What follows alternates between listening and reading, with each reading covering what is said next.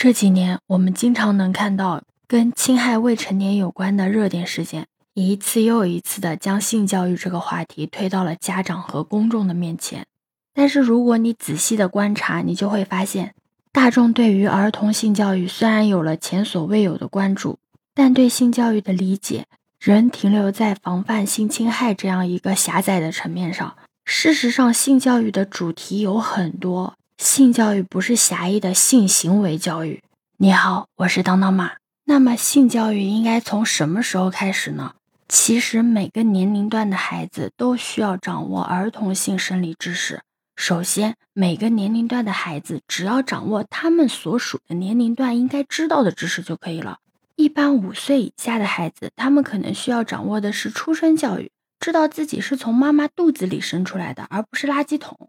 很多家长会告诉孩子是从垃圾桶里捡来的，也许这是一个成年人的笑话，甚至成年之后的我们想起来这件事情也会觉得是一个笑话。但是你有没有想过，得到这个回答的小孩子，他的内心是很失落的，甚至是自卑的。原来给自己安全感的爸妈和自己是没有联系的，自己只是和垃圾一样被丢了，然后又被捡回来的。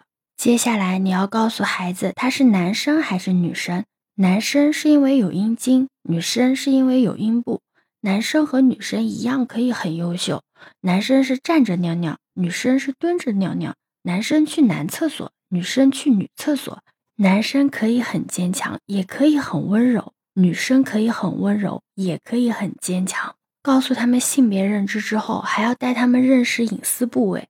告诉孩子，平时裤衩、背心盖住的地方啊，是不能给别人看的。更不能被别人摸，偷看别人也不行。对别人的身体部位好奇是很正常的，但是你不能去触摸别人隐私的部位，因为这是一件很不文明的事情。家长也不要带小孩去异性澡堂，一定要告诉他们，摸自己的生殖器的时候，手一定要保持干净，手脏的时候不能摸，也不能用各种东西，比如笔呀、纸去玩生殖器。最主要的是不能在别人面前玩，因为那个是隐私的部位。如果一直想要玩它，就和爸妈说，我们可以一起玩游戏、逛公园、看动画片等。等到孩子们长到五到八岁的时候，就可以带他们认识身体的各个部位，包括生殖器官，知道他们的名字和功能，并且爱护自己的身体，每天都需要清洗自己的生殖器。虽然有的女孩子性格像男生，有的男孩子性格像女生，但这些都是正常的。你不能因为这个而嘲笑别人。男孩子可以喜欢总是和女孩子在一起玩，女孩子也同样可以喜欢和男孩子一起野。当你去照顾异性的时候，不是因为他是女生或者他是男生，而是因为如果你是他，你也希望得到别人的帮助。这一阶段的小孩已经有了家庭的概念。要告诉他，爸爸妈妈彼此爱对方，结婚后住在一起，一起努力让生活更美好，也共同抚育孩子。虽然有的家庭可能只有爸爸或者只有妈妈，但是人家一样可以过得很幸福。你不能嘲笑别人没有爸爸或者没有妈妈，这样是很没有礼貌的一件事情。等他们长到九到十二岁的时候，就需要提前掌握青春期的身体变化了，比如男孩子会长胡子，喉结会变大。女孩子的胸部会发育，男孩女孩都会长腋毛、阴毛。当然，也要告诉孩子们，还有各种各样的特例，比如有人比同龄人发育晚，到了高中才长腋毛；有的女孩子十岁就来了月经，有的女孩子十八岁才来，这些情况都是正常的。像十三、十四岁的孩子，需要了解的是月经、遗精等现象出现的原因以及应对的方法，还有如何挑选合适的内衣。随着青春期的发育，这个年龄段的孩子由于大脑情绪那块的发育随性激素的改变而发育，但是作为理性智慧的前额叶还没有开始发育成熟，所以啊，这个年龄段的孩子特别容易激动叛逆，急着去证明自己。其实这个时候更多的是需要家长学会和这个年龄段的孩子如何去沟通。可能很多的家长都没有了解过什么是性教育。毕竟，在我们的传统文化里面，就有谈性色变这么一说。好多家长一直以为性教育就是教孩子怎么啪啪啪，怎么使用安全套。包括我们在内的很多人，都疑惑孩子这么小，是不是还不需要性教育？毕竟大家以前也没有经受过性教育，不也照样长大了吗？其实性教育很重要，就以防性侵教育为例，以前媒体没报道，大家可能不知道，原来中国各个地方都有那么多数量的性侵儿童案。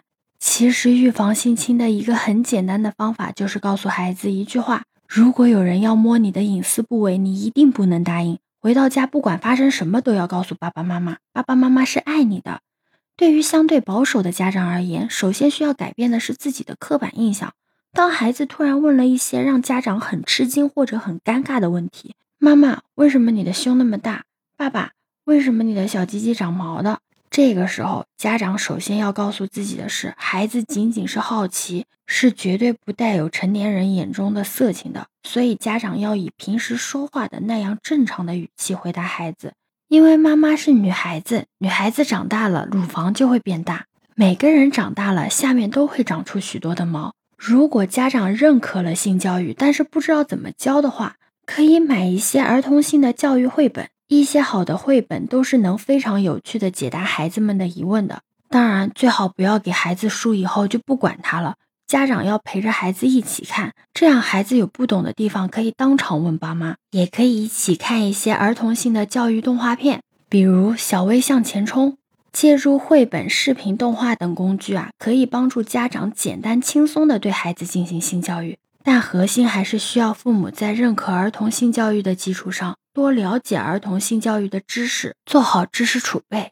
最后，我想再强调一下性教育的概念。性教育不仅仅是大众认为的生理教育，而是一种全面的教育。性教育没有家长想象的那么难以启齿，更是孩子成长教育中不可忽略的一部分。你认同我的观点吗？可以在评论区留言告诉我哦。欢迎收听、订阅走马，我是当当马，拜拜。